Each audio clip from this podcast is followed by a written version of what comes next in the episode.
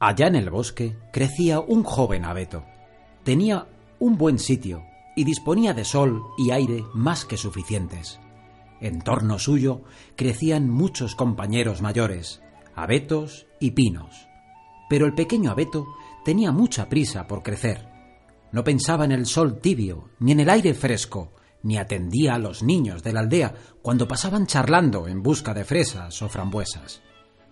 A veces venían con un canasto lleno o con fresas ensartadas en un junco y se sentaban junto al arbolito y decían ¡Qué bonito es! Pero el árbol no quería oír nada de aquello. Al año siguiente había crecido un buen tramo y al siguiente uno mayor aún, y así siempre se puede saber los años que tiene un abeto si se cuentan sus tramos. ¡Ay, si fuera grande como los otros árboles! Suspiraba el arbolito, y pudiera extender las ramas en torno mío y divisar con la copa el ancho mundo. Los pájaros anidarían en mis ramas y, cuando soplase el viento, movería mi copa con tanta solemnidad como ellos. No disfrutaba con los rayos del sol, ni con los pájaros, ni con las nubes rojas, que al amanecer y en el ocaso del día circulaban sobre él. Cuando llegó el invierno y la blanca nieve centelleaba a su alrededor, venía corriendo con frecuencia una liebre y daba saltos sobre el arbolito. Oh, era tan fastidioso. Pero pasaron dos inviernos y al tercero el árbol era tan grande que la liebre tuvo que correr alrededor suyo. Oh, crecer, crecer, hacerse grande y viejo era el único placer de este mundo, pensaba el árbol. En otoño venían siempre los leñadores y cortaban algunos de los árboles más grandes. Pasaba cada año, y el joven abeto, que ya había crecido mucho, se estremecía al verlo, porque los grandes, espléndidos árboles caían a tierra con un estrepitoso crujido. Les cortaban las ramas y parecían desnudos, largos y delgados, apenas si se les reconocía, pero eran colocados en los carros y los caballos los sacaban del bosque. ¿A dónde iban? ¿Qué destino les esperaba? En primavera, cuando llegan la golondrina y la cigüeña, les preguntó el árbol ¿Sabéis a dónde los llevan? ¿Os los habéis encontrado? Las golondrinas no sabían nada, pero la cigüeña se quedó pensativa, afirmó con la cabeza y dijo Sí, creo que sí. He encontrado muchos barcos nuevos cuando volaba a Egipto. Tenían magníficos mástiles. Yo diría que eran ellos. Olían a Beto. Puedo felicitarte efusivamente, pues con qué majestad se alzaban. Hmm, si yo fuese lo suficientemente grande para volar sobre el mar. ¿Cómo es el mar? ¿A qué se parece? Bueno, es tan difícil de explicar, dijo la cigüeña, y se marchó. Goza de tu juventud, dijeron los rayos del sol. Alégrate de tu nueva estatura, de la vida joven que hay en ti y el viento besó el árbol y derramó lágrimas sobre él, pero el abeto no entendía.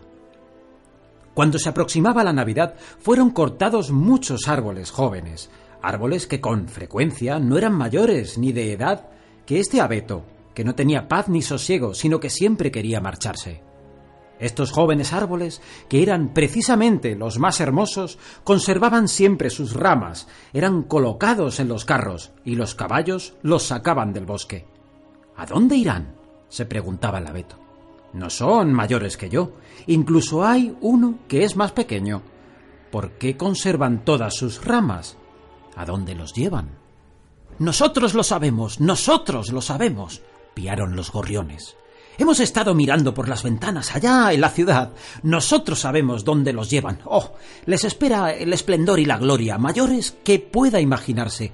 Hemos mirado por las ventanas y hemos visto que los colocan en medio de confortables salones y los adornan con las cosas más preciosas, como manzanas doradas, bollos de miel, juguetes y cientos de luces. ¿Y después? preguntó el abeto, temblando con todas sus ramas. ¿Y después? ¿Qué ocurre después? En realidad no hemos visto más, pero era maravilloso. ¿Me tocará ir por este deslumbrante camino? Se regocijaba el árbol. Es mejor aún que cruzar el mar. Me muero de ganas de que llegue la Navidad. Ahora soy alto y ancho como los otros que se llevaron el año pasado. Oh, si estuviera en el carro, si me encontrara ya en el confortable salón con toda brillantez y honor. ¿Y después? Sí, debe haber algo mejor, algo más hermoso, porque si no, ¿para qué habrían de adornarme de esta manera? Tiene que ocurrir algo más grande, más esplendoroso. ¿Pero qué? Oh, cómo lo deseo, cómo lo ansío. Ni yo mismo sé lo que me ocurre. Disfrútame, dijeron el aire y el sol. Alégrate con tu fresca juventud al aire libre. Pero no gozaba de nada. Crecía y crecía. Invierno y verano se mantenía verde, verde oscuro. Al verlo, la gente decía, ¡qué árbol más hermoso! Y en Navidad fue el primero que cortaron. El hacha se hincó hondo en la madera. El árbol cayó a tierra con un gemido. Sintió un pesar un desmayo y dejó de tener pensamientos felices. Sintió pena de ser arrancado de su hogar, del lugar donde había crecido. Sabía que nunca volvería a ver a sus queridos compañeros, ni a los pequeños arbustos y flores que crecían en derredor suyo, y quizás ni siquiera a los pájaros. La marcha no tenía nada de agradable. El árbol no volvió en sí hasta que, en el patio, descargado con los otros árboles, oyó decir a un hombre Es espléndido. Elegimos este. Después vinieron unos criados, totalmente uniformados, y llevaron el abeto a un hermoso salón. En torno a sus paredes colgaban retratos, y junto a la gran estufa de porcelana había grandes jarrones chinos con leones en las tapas. Había mecedoras, sofás forrados de seda, grandes mesas llenas de libros con láminas y con juguetes, por valor de cientos de coronas, así lo decían los niños, y el abeto fue plantado en una gran cuba llena de arena, pero nadie podía ver que era una cuba, porque la forraron con una tela verde y estaba colocada sobre una gran alfombra persa. ¿Cómo temblaba el árbol? ¿Qué iría a ocurrir? Tanto los criados como las señoritas de la casa vinieron a adornarlo. De las ramas colgaron pequeñas redes recortadas de papel de colores. Cada red estaba llena de caramelos. Manzanas y nueces doradas colgaban como si hubiesen crecido allí, y más de cien velitas rojas, azules y blancas fueron fijadas en las ramas. Muñecas que parecían vivas como si fueran personas. El árbol no había visto nunca nada igual pendían de sus ramas y justo en la cima fue colocada una gran estrella de papel dorado. Todo aquello era esplendoroso. Esta noche, decían todos, esta noche estará deslumbrante. Oh, pensó el árbol, ojalá fuese ya de noche y las luces estuvieran encendidas. ¿Y qué ocurrirá? ¿Vendrán los árboles del bosque a verme? ¿Vendrán volando los gorriones a la ventana? echaré raíces aquí y seguiré estando adornado durante el invierno y el verano. Ignoraba bastantes cosas, ¿no parece? Y tenía verdadero dolor de corteza, de pura ansiedad. Y el dolor de corteza es tan malo para un árbol como el dolor de cabeza para nosotros. Por fin, encendieron las velas. ¡Qué brillo! ¡Qué resplandor! El árbol temblaba con todas sus ramas, tanto que una de las velas prendió fuego a una de ellas. ¡Uf! lo que dolía. Dios mío. gritaron las señoritas, y lo apagaron con rapidez. Entonces el árbol ya no se atrevió a mover una hoja. Oh, era horrible. Tenía tanto miedo de perder algo de su esplendor. Estaba aturdido de tanto brillo. Y de pronto la puerta del salón se abrió de par en par y una multitud de niños se precipitó sobre él como si fuesen a derribarlo. Las personas mayores venían muy serias detrás. Los pequeños estuvieron callados, pero solo un instante, porque enseguida comenzaron a armar un ruido, bailaron en torno al árbol y arrancaron un regalo tras otro. ¿Qué es lo que están haciendo? pensó el árbol. ¿Qué va a ocurrir? y las velas se gastaron hasta llegar a las ramas y fueron apagadas cuando se consumieron. Y entonces los niños obtuvieron permiso para despojar al árbol. ¡Ah! Se precipitaron sobre él, de modo que crujieron todas sus ramas. De no haber estado sujeto por la cima y la estrella de oro al techo, lo hubieran derribado. Los niños bailaron alrededor con sus bonitos juguetes. Nadie se fijó más en el árbol excepto la vieja niñera, que fue a mirar entre las ramas, pero solo para ver si no se había quedado olvidado algún higo o alguna manzana. ¡Un cuento! ¡Un cuento! gritaron los niños, empujando a un hombrecillo obeso hacia el árbol. Se sentó bajo él. Como si estuviéramos en el bosque, dijo. Al árbol le gustará también mucho oírlo, pero contaré solo un cuento. ¿Queréis oír el IBD-ABD o el de Terrón Coscorrón, que se cayó por la escalera pero subió al trono y se casó con la princesa? ¡IBD, IBD! gritaron unos. ¡Terrón Coscorrón! gritaron otros. Todo era un puro clamor y griterío. Solo el abeto se mantenía callado y pensaba ¿Tendré que intervenir en esto? ¿Tendré que hacer algo? Y claro está, que había intervenido y había hecho cuanto tenía que hacer. Y el hombre gordo contó el cuento de Terrón Coscorrón, que cayó por la escalera y sin embargo se sentó en el trono y se casó con la princesa. Y los niños aplaudieron y gritaron ¡Cuenta, cuenta! porque querían también el de IBD ABD, pero tuvieron que conformarse con el de Terrón Coscorrón. El abeto permanecía muy quieto y pensativo. Nunca los pájaros del bosque habían contado cosas parecidas. Terrón Coscorrón cayó por la escalera y, sin embargo, se casó con la princesa. Sí, sí, así pasa en el mundo, pensó el abeto, convencido de que era verdad lo que aquel caballero tan fino había contado. Vaya, quién sabe, eh, quizás me caiga yo también por la escalera y me case con una princesa. Y se regocijó al pensar que al día siguiente sería cubierto con velas y juguetes y frutas doradas. Mañana no temblaré, pensó. Voy a disfrutar plenamente de todo mi esplendor. Mañana oiré de nuevo el cuento de Terrón Coscorrón y quizá el de Ibedé Abedé. Y el árbol permaneció en silencio y pensativo toda la noche. Por la mañana entraron el criado y la criada. Ahora, pensó el árbol, comenzarán a adornarme de nuevo, pero lo arrastraron por la sala y, escaleras arriba, lo metieron en el desván y allí lo dejaron, en un rincón oscuro, donde no llegaba luz alguna. ¿Qué significará esto? pensó el árbol. ¿Qué tendré que hacer aquí? ¿Qué tendré que oír? Y se mantuvo contra la pared y pensó y pensó. Y tuvo mucho tiempo porque pasaron días y noches. No subía nadie, y cuando por fin vino alguien, fue para poner unas grandes cajas en un rincón. El árbol estaba muy escondido. Se diría que había sido olvidado por completo. Ahora es invierno, pensó el árbol. La tierra está dura y cubierta de nieve. Los hombres no pueden plantarme.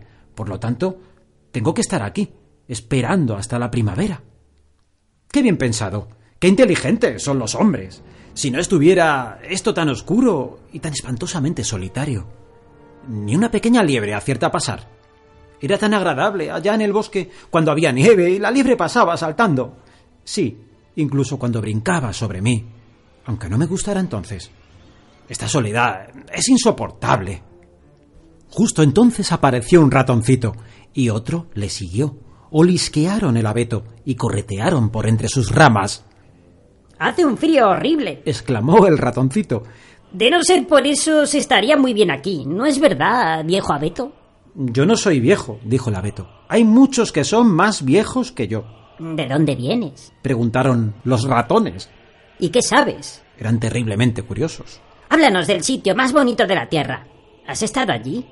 ¿Has estado en la despensa donde hay quesos en los estantes y los jamones cuelgan del techo, donde se baila sobre velas de sebo y se entra muy delgado y se sale gordo gordo? No lo conozco, dijo el árbol. Pero conozco el bosque, donde brilla el sol y donde cantan los pájaros. Y entonces les contó detalles de su juventud. Los ratoncitos no habían oído nunca nada semejante. Escucharon con la boca abierta y dijeron Oh, cuánto has visto. Qué suerte has tenido. ¿Yo? dijo el abeto, y reflexionó sobre lo que había contado. Sí, después de todo, fueron tiempos muy divertidos.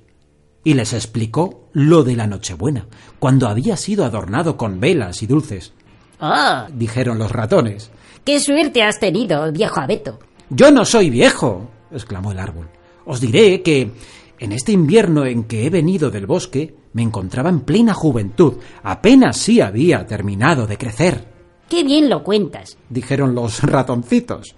Y la noche siguiente vinieron con cuatro más, para oír al árbol contar su historia, y cuando más contaba, con mayor frecuencia se acordaba de todo y pensaba, a pesar de todo, fueron tiempos muy divertidos que volverán.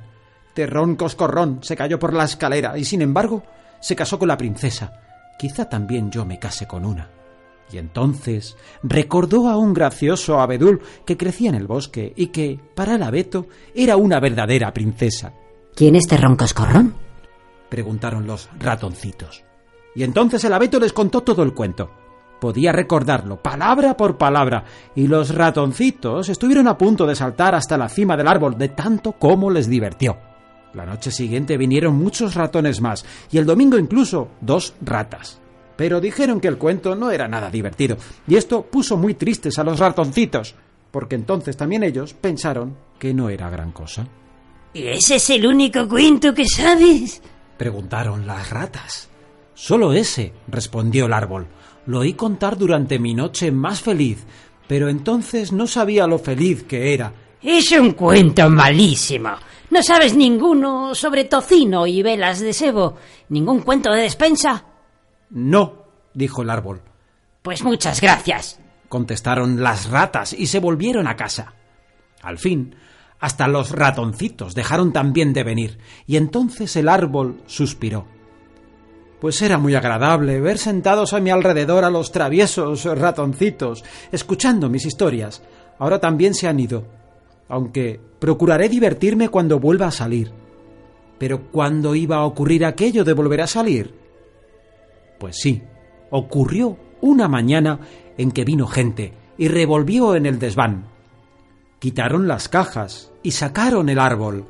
Lo tiraron con pocos miramientos al suelo, pero enseguida un criado lo arrojó por la escalera donde había luz. La vida empieza de nuevo, pensó el árbol, sintiendo en el cuerpo el contacto del aire fresco y de los primeros rayos del sol. Estaba ya en el patio. Todo sucedía muy rápidamente. El abeto se olvidó de sí mismo. Había tanto que ver a su alrededor. El patio estaba contiguo a un jardín, que era una ascua de flores. Las rosas colgaban, frescas o fragantes. Por encima de la diminuta verja estaban en flor los tilos, y las golondrinas chillaban volando. Ahora a vivir, pensó este alborozado, y extendió sus ramas. Pero ¡ay! estaban secas y amarillas. Y allí lo dejaron entre yerbajos y espinos. La estrella de oropel seguía aún en su cúspide y relucía a la luz del sol.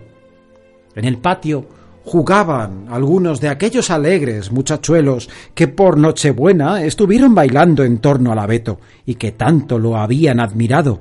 Uno de ellos se le acercó corriendo y le arrancó la estrella dorada. Miren lo que hay todavía en este abeto, tan feo y viejo, exclamó, subiéndose por las ramas y haciéndolas crujir bajo sus botas. El árbol, al contemplar aquella magnificencia de flores y aquella lozanía del jardín y compararlas con su propio estado, sintió haber dejado el oscuro rincón del desván.